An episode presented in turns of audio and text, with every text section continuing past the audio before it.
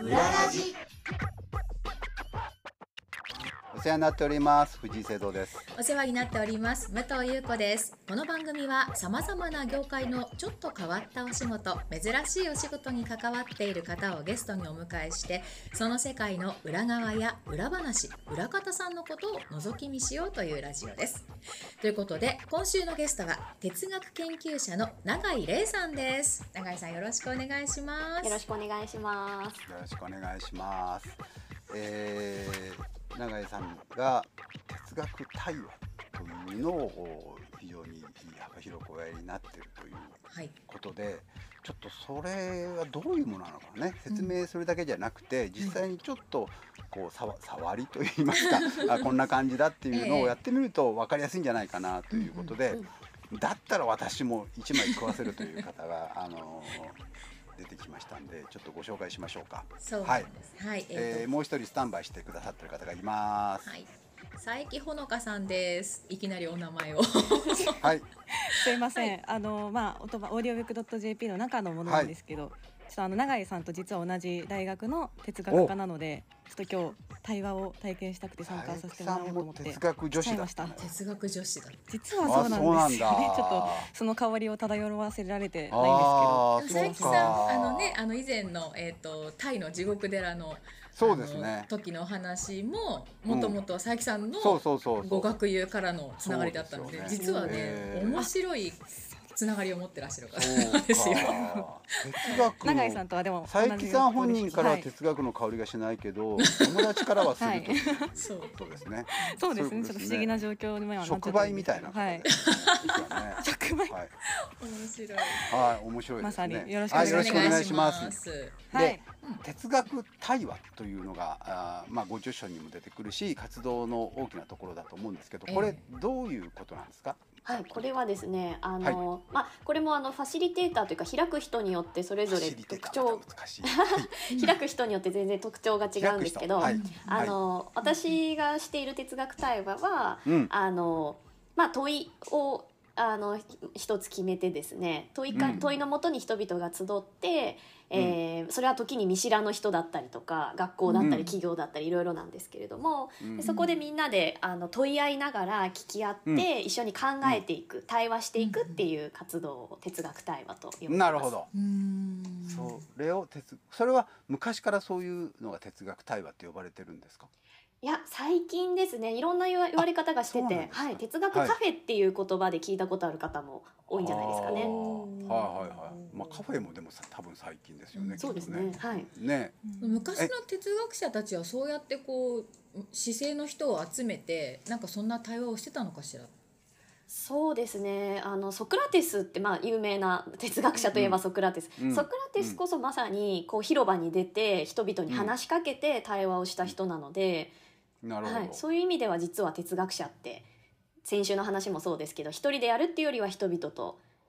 対話していたんじゃないですかね。あー。なるほどね。でそれをえっ、と永井さんはいろんな場所にに行っておやりに要するに学校の学校というかその大学の中とか研究所の中ではなくて、はい普通の人々とやる活動をなさってるんですよね。そうですね赴いて人々と共にっていうところですねだから私が何かこういい話をするっていうよりは一緒に考えるっていうような仕方で、なるほど。はい、やることを大具切体に的してにはどういう場所に行っておやりになるんですか。あのお寺もありますし、寺。はい、小学校の授業の中でやったりもしますし、あうん、ー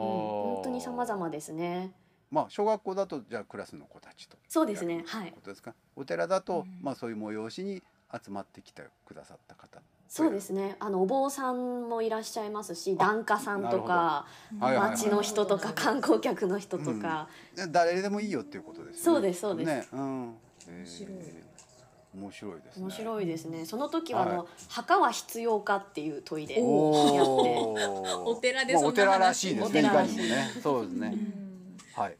じゃあせっかくね佐伯さんも哲学のはい女子も入ってることなんで、ちょっとここで具体的に あこんな感じですよみたいな感じをねさわ触りまたさっきも触りって言っちゃいましたけど も雰囲気だけでもやってみると分かりやすいかなと思いますが、まずどうするんですかこういう場合は。まずはまずはですね まずはっていうかなんかノウハウがあるわけじゃないんですけどルールはうんあのルールがありましてルールっていうか、はいまあ、お約束って私はよく言うんですけど、はいうん対話はあの対話の「和」ってこう話すって字が入ってるので、はいはいはいなんかいいこと言わなきゃいけないとかいっぱい話さなきゃいけないって思うかもしれないんですけうんど、うんそうではなくて、うんあのルールすごいシンプルなんですけど、はよく聞くっていうのがルールなんです聞ねく聞くことなるほど、はい誰かが言ってることはよくよく聞きましょうそうでそうすですかはい、でそれは単にじっと聞くだけじゃなくって、うんそれってなんでそう思うんだろうとかどういう前提があるんだろうっていうところを聞こうとするっていうことも含まれています。なるほどはい、で哲学ってこう、なぜとかそもそもを問うので主張をしてこう積み上げていくっていうよりは、なんでだろうそもそもどうしてだろうって掘り下げていくイメージで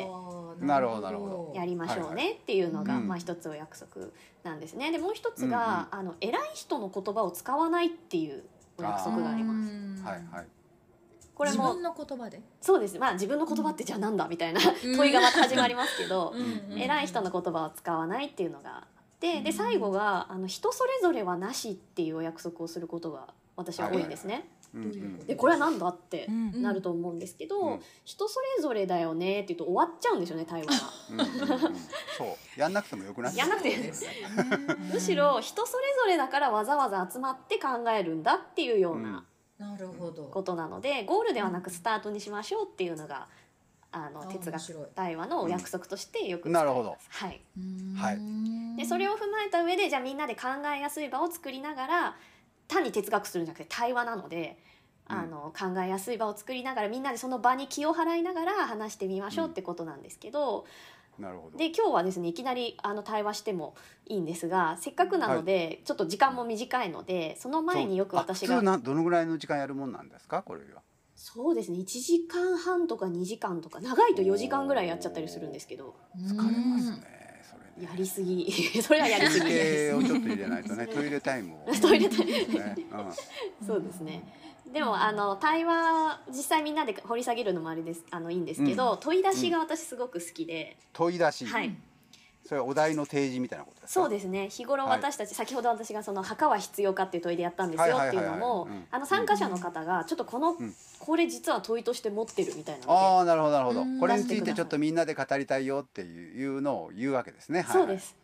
でやっぱり子供たちとやる時ってものすごういんポンポンポンポンなんか普段考えてることあるっていうと子供そうだなもうきっと黒板にぎっしり埋まるぐらい問いが出ちゃうんですけうどんあへあーそれで30分かかりますねそうですそうですでも大人ってうんなんか10分ぐらい沈黙なんですよね。とかそ言うっだよてね恥ずかしいからね恥ずかしい笑われたくないしね でなんかかろうじてなんか年金問題とかなんか出てくるみたいな。あーあー誰から錬金も怒みたいなられないようなことをそっと言うなといるほどうねねはいああそうですかでもそういう問いを探すところから徐々に徐々にでも時間をかけると皆さん出てきたりあと人の問い聞くのって面白いんですよね。うんなのうで、んそうですちょっとそういうのあたりを今日やってみたいなと思って、はい、はいい、いですね。はい、やりましょやりましょう。う。なだどどうすだ誰かが進めるんです。これは永井さんがいつも進めるんですか。そうですね。私が、ままはいずリーダー進めますけど、はいでもあのどんどはいんなんか皆さんもしはい、普段何か考えてることとはか、いちっちゃい時実は考えてたこととかうん。ありますか？そのどうあでたすか。り。佐伯さんは今まであの今今聞いてて佐伯さんあの、はい大丈夫ですか今の進め。それはあなたのやり方でしょっていうクレームとかないんですか。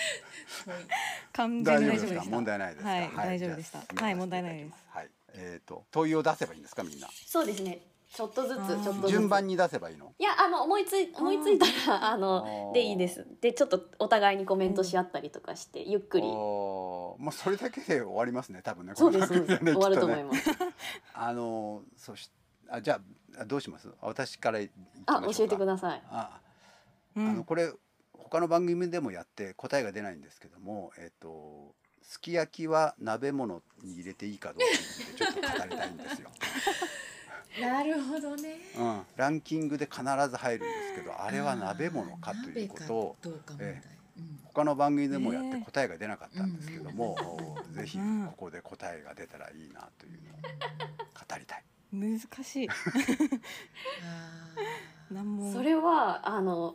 なぜ気になりますか？それが。あーだって焼きだもんなるほど。焼きだもんねそうで毎回ランキングに入ってる理由が知りたい僕鍋物に関しては疑問が5つぐらいあるんですけども鍋で本書いてくださいぜひパイの次は鍋もうでどれも答えが出ないんですよこの間語ったところで、私このまあいいです間娘から言われて答えに窮したことがあったんですけど、お母さうんんなんで持久走やらなくちゃいけないのって、お大ー人になって持久走ってあ持マラ久ソンみたいな走大会があってよかったって思ったこと一回でもあるって言わわれてかるないないけどなないいって言ったらダメかもって思ってタジタジしましたうね。はんい、そうだねなんで確持かに久走やんなきゃいけな実機走ややんなきゃいけないのって言われて学校いとかって理結構あり由ますよねもわかんないし、うん短距離もわかんないよねそう考えれば別に短 距離もめっちゃわかんない確かになんで走んなきゃいけないのかっていうことまで言っちゃうもん好きな人がね走ればいいじゃんって言われて、うん、そうだねって言うしかなかった。なんで持久走やんだろうって言われますね。はいじゃあ佐伯さんはそうですねまあいっぱいあるんですけど、なんで SNS はお知らせになっ毎回お知らせに行き着いちゃうのお知がらせ私でお知らせはいはいはいなんかもともとミクシーとか、あとフェイスブックとかツイッターとか SNS すごい好き民なので、あのずっと使ってきたんですけど、特にまあフェイスブックが分かりやすいんですが、なんかどうしても最初友達と遊んだイエイみたいな、あの楽しい日常を書いてたのに、最終的にあのご報告ですみたいなやつになあーばっかりになっちゃっはいはいはてい。あれなんかみんないなくなっちゃったみたいな人生のなんか岐路でしか投稿しなくなったみたいになって、でみんなツイッターに行ったからツイッターをじゃあ楽しもうかなって思うと、今度なんかツイッターもあのお知らせばかりになんか最近なってきたような気がつしぶやきじゃてなくなってる。別にお知らせが、うんそうなんですよなんかつぶやきなんでみんなつぶやかなくなっちゃうんだろう日常をというか、日常の考えがどんどんこうなくなってっちゃうこの現象は。でインスタも結局そうなっいていく傾向はありますイよね。ンスタもどんどんうんはいずっとそうなんでなんだろうって最近ずっと考えてうんなるますほど面白裏ラジなんかこういう問いをポロポロ聞いていくとうんあの本当にその人のがなんか普段どういう人なんだろうっていうのがちょっと なん恥かずかしい。分かってくるのが新鮮ででしかもあの私本当哲学ってその先週の話もありましたけど、なんか真面目でなんか堅苦しいイメージってあるじゃないですか。うんうんでもなんかすき焼きって鍋物に入るのかなみたいなところもうん哲学できるんですよだってこれめちゃくちゃ実は哲学的でだって焼きって入ってるじゃんとかうんえ煮るってどういうこととかうん鍋物ってう何んそもそも何とうんかうんうんなんかそういったところにも触れられるしまあ持久走なんでお母さん持久走やんなきゃいけないのって言った時にそのなんか答えられなかったっていうのもなんで答えられないんだろうっていうのも問いになりますよね。うんうんああなるほどね。なんかなんか本当どんどんやれるんですよ ね。うんなんか なんかそうだよねもっとなんか聞きたいです。他のなんかいろいろ考えてるっておっしゃってたので、佐伯さんとかも。ああそうか答え出 し、そうですねああそうか問い出しだけでいいのねこれはねそうですそうはいあ、問い出しなんかいっぱいどんどん出していいんですもんね。さっきうん私お昼うどん食ったんですけれど も、まあ食べ物の話ばっかりしてしてますよ ね日常のうどんってなんだっけって話をしてておお。でそれなんだっけっていうのは別にその何うどんの定義じゃなくて、えっとん私はつい数日前にたん数日前じゃないちょっと前にタンパク質って言葉がずっと昔から謎だったんですけどはも、いはい。タンパク質のタンってピータンのタンだって気がついてものすごくこうなんか幽霊かな感じがしたんですよ。えどういうこと？ピータンってあるじゃないですはいか。はいはい。あのなんか中華料理のこう何こうピタンっていう字あるじゃん虫みたいな字がは入っいてる、はいはい。あれ足みたいな虫みたいうん、タな。ンパク質ってひらがなで書いてるけども常用感このタンじじゃないのかとふと思ったんですよゃ。へで調べたらそうだったんですよえで卵なんですよだから卵の白身はタンパク質って言うじゃないですか、え。はいはい言います言います。で、はい子供って分かんないいまだに分かんない黄身だっけた白身だっけタンパク質ってって思って、あとタンパク質って言葉がひらがなでよく意味が分かんないなってずーっと思ってたんです けどあピータンのタンだそうか卵だうでん白身だって、ようやく分かったんですよですごい嬉しかったの一月ぐらい前にね、ええでいろんな人にこれ言うんですけどええも、ええ。でタンパク質問題はそれで片付いたんですけど もでうどんを食べながら、うどんはなんだっけと思ったタンパク質みたいな名前で言うと、うんうんうどんとか米、うんうんうん。そしたら炭水化物じゃないはいはいはい。あ炭水化物かと思って炭炭なの炭なのこれ 炭水化物って何炭の炭の水のかですそねうそうそう化ける、うん化ける炭炭食ってんのとか言ってあでも確かにそうだわそうでですご飯が終わったから確かに話はそこで終わったんですけども、えー炭水化物ってなんだろうっていうのがちょっと疑問科学みたいになってきたううんわそうかでもそんなこと考えもしないで食べてましたねずっと炭だなんて考えたこと もなかったすけどいや炭かどうか知りません炭けっどていう字がじゃあ入る炭んでしょ食えばいいのかっていうと多分それは違うだろうなっていうのはぼんやりわかるんですけど も面白いいやタンパク質みたいな名前つければいいのになっていうなんかま炭あ水化物その哲学と一緒 でなんか言葉が分かりにくくなってないっていうなるほどあーそうすいうごい気確かがにする難しくなってる、あー確かになんか面白いですねううんんうどんっていう漢字も難しいですもんね。ああなんか運動書けないしね、うん読めるけど書けない読めねる、けど書けうどんない。うんなんか変などんな口の中に人が入ってるみたいな部分があるような字ですけど、 うんよくわからない。うんうどんの発祥の地っていくつかあるんだよね、うん福岡とうかどん県って言いますけどへね、ー香川とも限らないそみうたいそうでそうすし福ね。岡に火火が立ってんですよ、へえ、そうなんだうん、発祥じゃねえだろう確っかてに中国から来たんだろうとか思うんだけどすいませんつまんないことではいこれが私の二つ目いのや問いですはい気になる麺類いいくらでもいけそうですねあーなんかね麺類系で、なんだよと思わ ない佐伯さんがいっぱい持ってるのを知りた佐い。伯さん次なんですかいっぱいいっぱいって言われますけど、でももうあとはなんか遊ぶってなんだろうって最近よく思ってしまって、なんかその小学校の時とかは遊ぼうよって約束したら、その公園とかで遊んだりはいとはいか、それこそ鬼鬼かけっこじゃない追なんいかだっけけっこ追いかけっこかけっことかもね新しい遊びとかね。 はい、鬼ごっこだそうだ、鬼ごっこしたりして遊んでたんですけど、最近まあ大人になってから遊ぼうよって言って、まあ追いかけっていうこともしないじゃないですか。しないねでまあ映画見たりとか楽一し緒にそうだけどねでもするとねはい、たのやりたいんですけどやっぱそういう人の目がじゃなかったらでてきるよね友達と、うんいやでもしたいかはちょあっあと両者がそうかあまあ変まわあっちゃったのか佐伯さん本人がしたくなかったらししなくたっていいじゃん別あんにま走りたくないかあーらそうかそうですねしたしないかもしれないですけど、かくれんぼぐらいはできんじゃないで大も人映画に見なたってりもあかくれんぼとかも楽しそうだだよなねと思うんですけどやっぱやんないじゃないですか、うん今やっぱり大人になる。それやっぱ人の目が気になるかなのか、もしくはあとなんかただ話すカフェで話すことも遊ぼうよっ。て言って誘ったりするんですけどなんか遊びなのかとかあと一人でネットフリックスとか見てるのも、なんか遊びっちゃ遊びな気もするけど、なんかこれは今何の時間なんだろうって思ったりとか、これねこの番組遊びだよなんかどっからが遊びなの多分確かにこれ今楽しいと遊び、仕事のふりしてますけども今言われてみれば、はい特にこのはいなんかオンラインでやるようになったりとかして家から仕事するようになると余計にその境目っていうのがなくなってるかもしれないですよね。ようやくみんな気づいてくれましたね気づいてくれました作家の厳しさ に半世紀ぐらい先に行ってうんようやくみんな気づいたかとうちの中で仕事をする身のこの遊びと仕事のダラダラよう感やく最初は良かったんですけどうんねそうだんだん分かんなくなった遅いりよみんなでもなんか仕事も遊びとかいう捉え方のね、方もいるかもしれないしとか、確かにね遊遊びびってなんでしょうねっていうのはねはい気にな深っいて問題まですすよねうんえーもう一個武藤さん行きましょうよじゃあいや私はじゃあもう本当気ににななんりますかちょっとあれですけどちっちゃい時からずっと思ってるのは、うんあの宇宙は最後どうなってるの宇宙あーのおしまいはもうねどうな子供のってる時んからねだろうっていうのはねうんずっと宇宙の端っこはどうなってるんだろあうーその外側には何かあるのかとか、うんうんいうのはずっと思っててわかんないですよねわかんないわかんなないいんですよ。わかんないうん行ったことないし行わかんないけないし初めて知った時のなんか恐怖感みたいなのありますよね。なんかね。うんでいまだにこう膨張し続けてるとか言われると、うんいやだからそのその先は何なんだよっていうその先に何があるんだよっていうのをちょっと知り たい確かでにもこれはもう多分どうなんだろう問いになるのかならないのかもわからないいやなりますなりま宇す宙小学校でものすごい人気ですね宇宙の果てはですよね。っていう問いはへもうへへー必足ず出のま方すでね滝になって落ちてんじゃないかっていうことですよね。うんーストンってね落っこっちゃうんじゃないかとか落っこちた先にもなんかあるわけだからね。うんどこに向かって落ちるのかってことだにうん不も思んね。議不思議、うんうんそういうことを考えたりしてますね、うんあとどうんなかですか、な、な、うん永井さん、我々、この大人ですけど。問いの出し方としてど小う学な生のすと比べて。ごい三者三め様ちゃくちゃ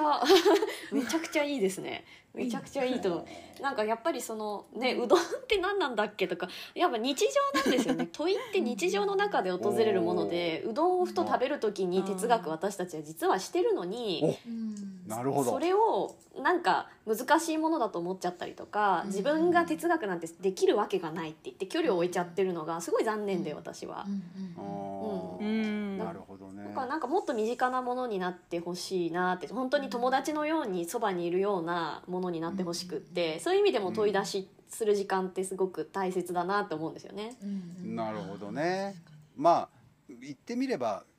答えなんか出ないわけじゃないですか、うんこんな話したってう永ん遠にね。だけど考えてみるのが楽しいし、うんうんうんうんさっき言ったピータンも、うんまあ、最終的に私は確認しましたけどスマホ で。スマホ見ちゃうとつまんないじゃんなんか。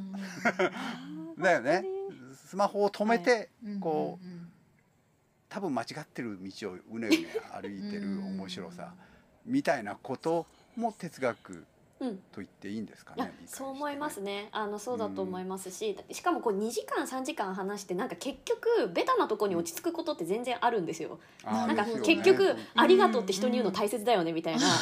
ことになったりするんですけうどんでもうんそれって単にスマホでググったりテレビで見たものとは全然違うんですその手触りが。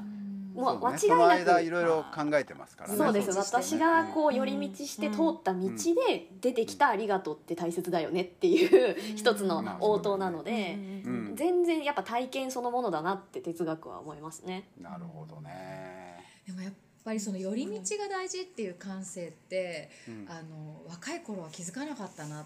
てすごく思って、こう無駄だなとか時間の無駄だなって切って捨ててしまってきたことってすごくあったんだろうなっていうのをやっぱりなんかまあ年齢が全てじゃないんですけどあの、永井さんもお若いからねだけどなんかあこうやってうどんってとかって考えずにそんなこと考えても無駄だよなって思って切り捨ててきたことがすい ませんたくさんあるんだなってさ生徒さんに無駄って言ったわけじゃないけどでもなんかそんなこと考えてる暇ないよなって思って次の仕事のこと考えようって思っちゃってきた自分がいるんだなっていうのを今こう皆さんで話をしてる中ですごくなんか気づかされた感じがしますね。あうんうんー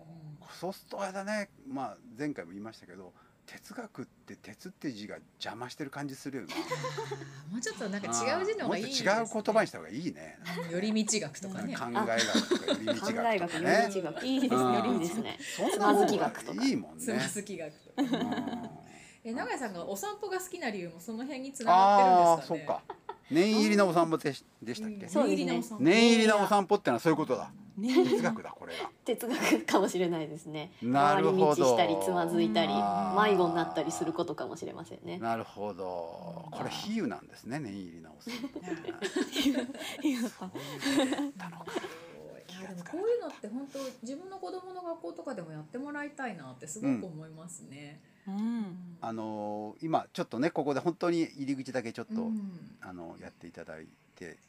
僕が思ったのはえっと放送作家の会議ってこんな感じなんですよ。あーそうなんですね。そっうん。へーそうなんですよ答えが出ない。答え出ないんですよ。うんあのというのはなんか企画をやる時のうん正解っていうのはあんまりないからいくつかの中のどれかを選ぶだけのことなんですけどうんうんその選択肢を広げる話をずっとししてるだけの話で。うんしかも8割ぐらいヨタ話でどうでもいいようなこと言ってるんですけどもええええだからあのみんな放送作家になろうっていうのがいいような気がしますあね。ーうんうん哲学と放送難しいかもしれませんね。なんかうんすごくあの哲学って難しいけど興味があって今まで私はもう触れてこなかったんですけども、うんあの実はやってた近じいゃないですとか。ころはやってたのかもしれないなという気はうんうんうんしますね。そう思いますんでも普通の方もそうかもしれませんよね。うんちょっとしたことでこういうお話をすることってあるじゃないですか。それは2時間4時間はやんないでしょうけれども、でもそれは実は哲学をしてたっていうことなんでしょうね。うんなんかね。あでも雑談って大事ですよね。あこの雑談大事です。うんこのなんかリモートになっちゃってから本当雑談の大切さをすごく感じて、はい。結局この収録のために集まりましょうっていう風になっちゃうから雑談するっていう余白がないんですよ、うんそうでいすつよもね。ねそうそううそん、う、わざわざ集まると、うんなんか喋んなきゃいけないから喋るんですよ、しょうがないからそですよね そうそこで何かがそうそうそうそうまあ生まれないんですけどもでもなんかそ こで転がした何かは生まれるんですよそうなねの転がしたということはね、そういうことですよねああ哲学ちょちょっとちょ分かってっと身きま近しにたなってきた、うん、嬉しい分かってきたってすげえすげえ嫌な言い方ですけどちょっと身近身近には感分かるってなんだじろうまっしてなたりますよねこれえー永井さんのお仕事はこういうことなのかっていうのはちょっと分かりましたね、えーそういう意思を持っておやりになってんだなという、えー佐伯さんもそうだねそういうふうにしていやご本人はねあの哲学集はゼロなんですけども いやこれはプラスかマイナスか分かりませんけどもでもやっぱり永井さんをねご紹介してくださったりとかねそそういうことでこう広く哲学へのなんだろう手助けをやってらっしゃると思うんですよね。うそうでんすね聞けるとうんえそう面白かったです。 なんか普段そういうことを発信しないから、逆にあこういうこと考えてたんだなみんなはみたいなところも発見がありそうまですすよよねね。。うんうん SNS とかねおっしゃって、うんあいもうあすごい仕事に忠実なんだなって感じが、確かに